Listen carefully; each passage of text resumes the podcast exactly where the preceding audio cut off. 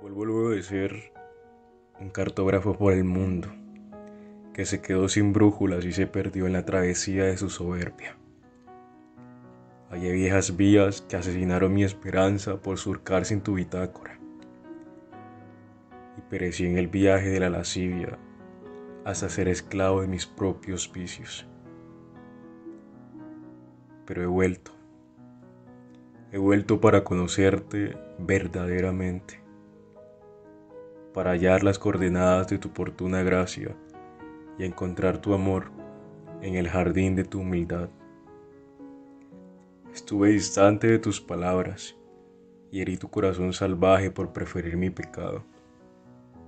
Extravié la dignidad de ser tuyo y me adueñé de las rutas que me conducen a una muerte segura, hogueras que anhelan devorarme crujido de dientes que desean desesperarme. Mi fuerza se desgastó en una granja llena de cerdos y desperdicié mis perlas por estar hambriento. Sin embargo, cuando el barro se robaba mi último suspiro, tu espíritu trazó una X que atravesó mi alma con sangre y agua vertida. Desde el desierto, tu pisada se escucha y tu conquista se anuncia.